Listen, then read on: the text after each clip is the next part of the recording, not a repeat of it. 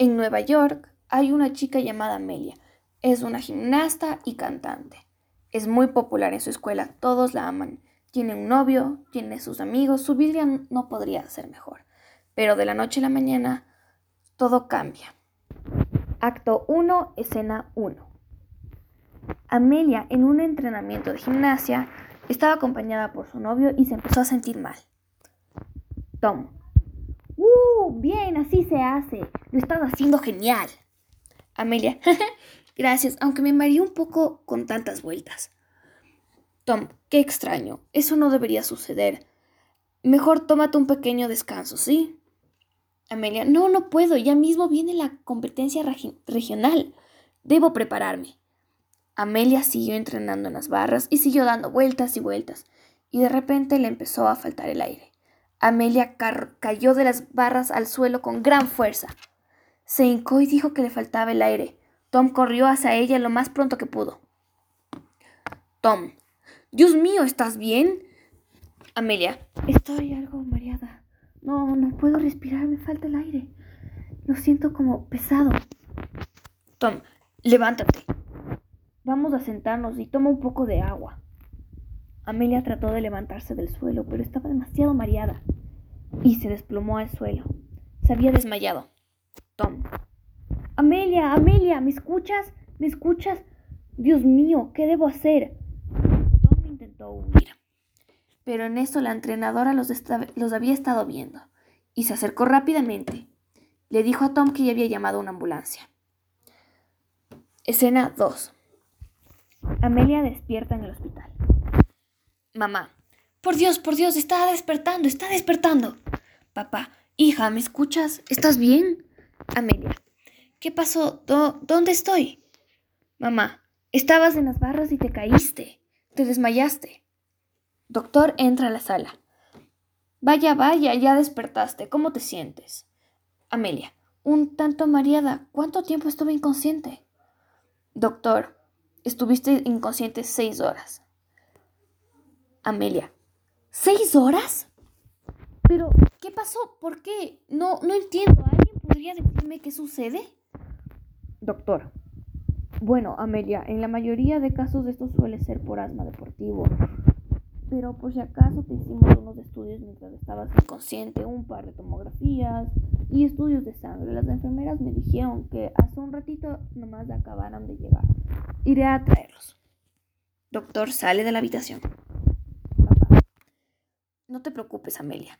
Todo estará bien. No importa qué sea. Tú eres más fuerte. Doctor, Ay, Dios. Em, señor y señor Espinosa, ¿podríamos hablar afuera un momento, por favor?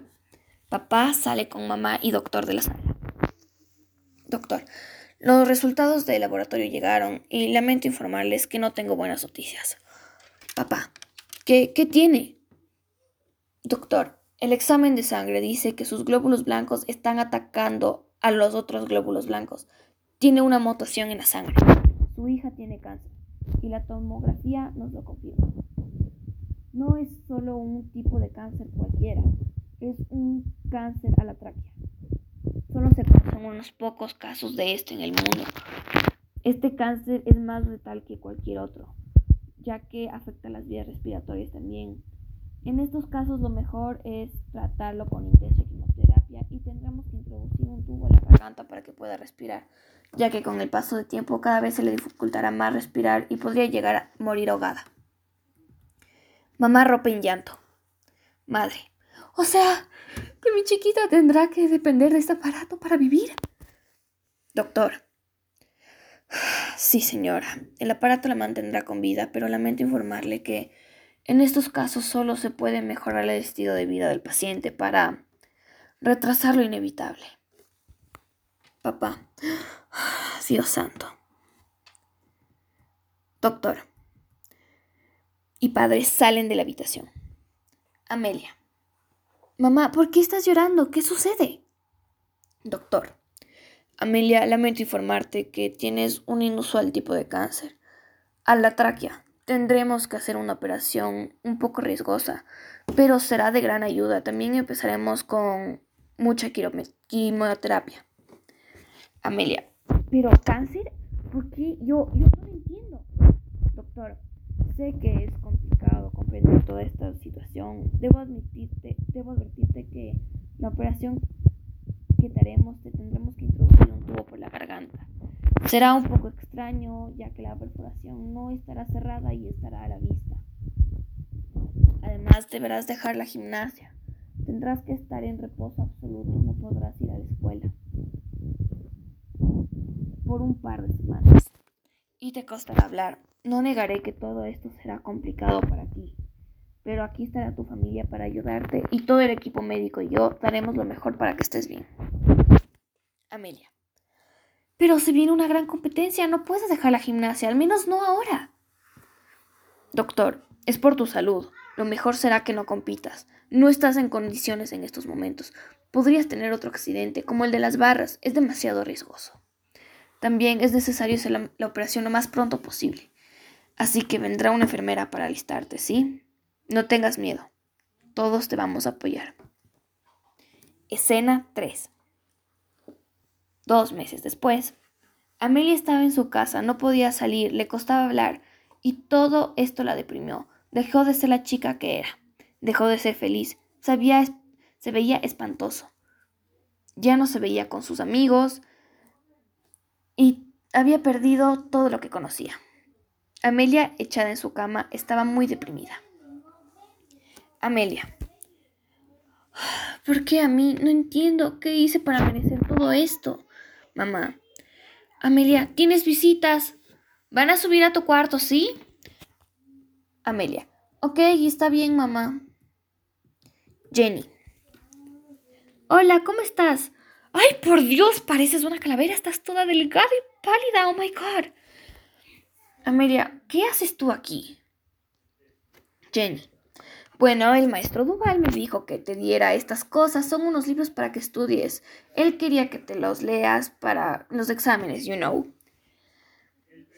Amelia. Wow, gracias. La verdad, me esperaba que fuera alguien más porque tú y yo no nos hemos llevado bien que se diga.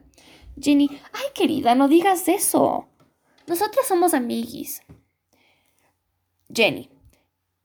Y han venido tus amigas a verte. Esa tal Clara y Jacqueline. Amelia.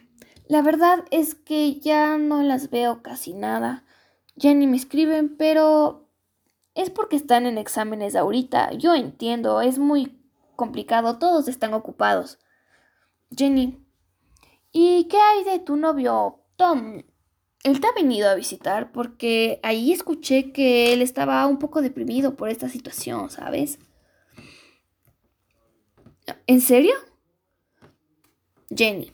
Sí, él decía que le apenaba mucho que no puedas ir al colegio y no puedas estar con tus amigos, ¿sabes?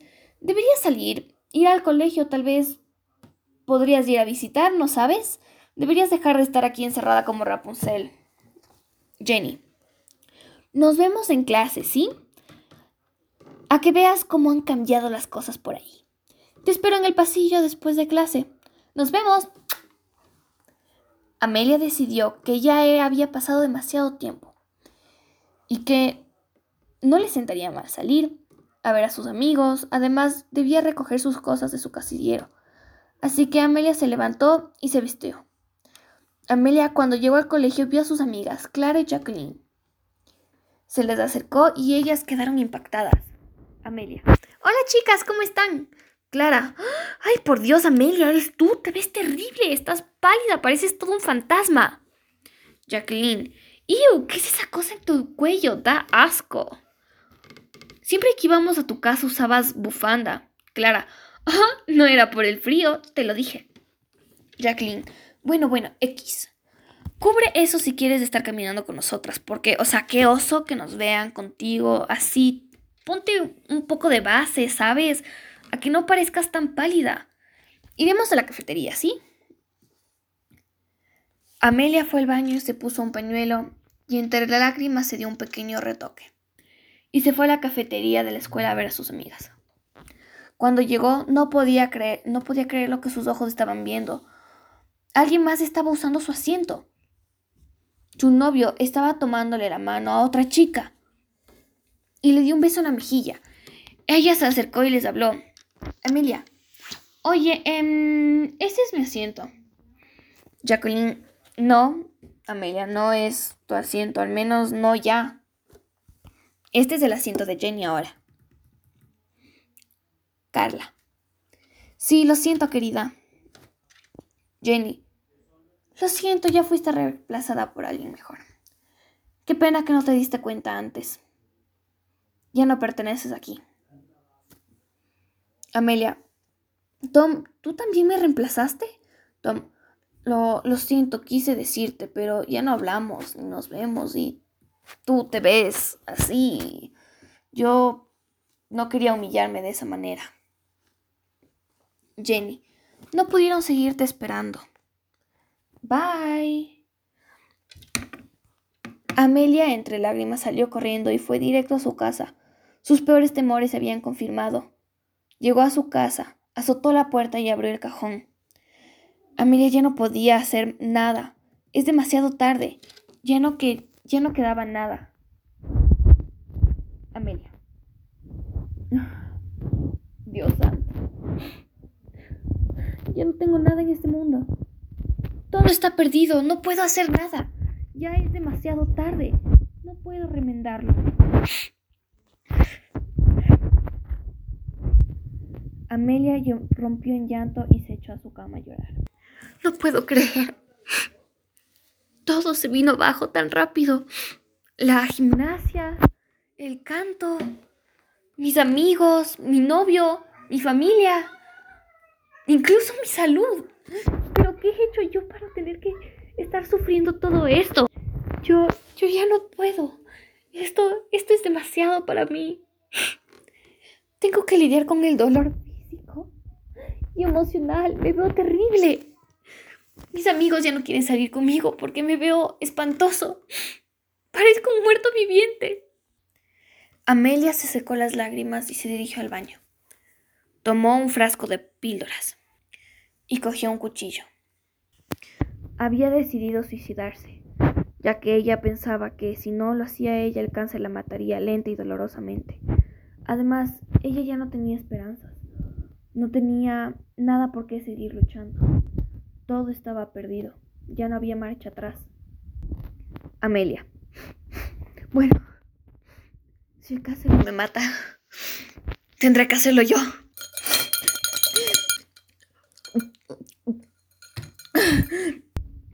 Amelia, al ver que las píldoras no estaban haciendo nada, cogió el cuchillo y se cortó las venas de la mano, dándole un final espantoso a su historia.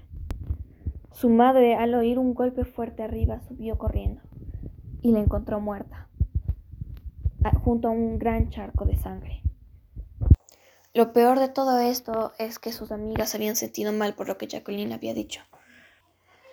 Así que Carla decidió ir a visitarla. Su novio también se sentía muy apenado, pero él no había cambiado de opinión sobre ella. Además, dos semanas después de su muerte, llegó un examen de laboratorio. Amelia había entrado en remisión. Es decir, que ya estaba lista para que le quiten el cáncer a través de una operación. Estaba a punto de salir todo esto y ella no lo sabía su iba iba a volver a ser lo que era. Pero decidió terminar su historia antes de que comenzara.